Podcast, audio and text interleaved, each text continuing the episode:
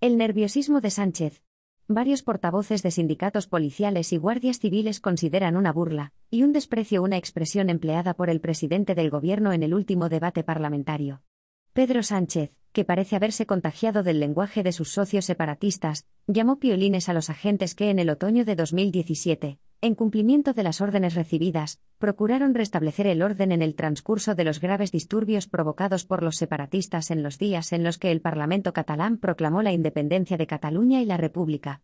Para quedar bien ante sus socios parlamentarios, con Rufián a la cabeza, necesitaba alterar la memoria de lo ocurrido en Cataluña durante el llamado procés endosando al Partido Popular en exclusiva la responsabilidad política de la reacción del Estado frente al intento de golpe tramado por los sediciosos.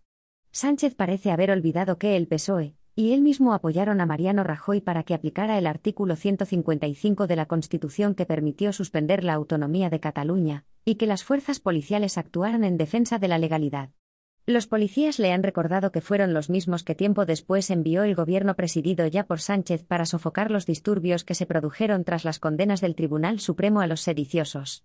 Es fácil entender la justificada indignación de los policías y guardias civiles que arriesgaron sus vidas en aquellas fechas en las que Barcelona había vuelto a ser la tristemente famosa rosa de fuego de sus peores días de historia. Los policías se sienten despreciados y le piden que se disculpe. Dada su personalidad es dudoso que atienda su requerimiento. Sánchez está nervioso.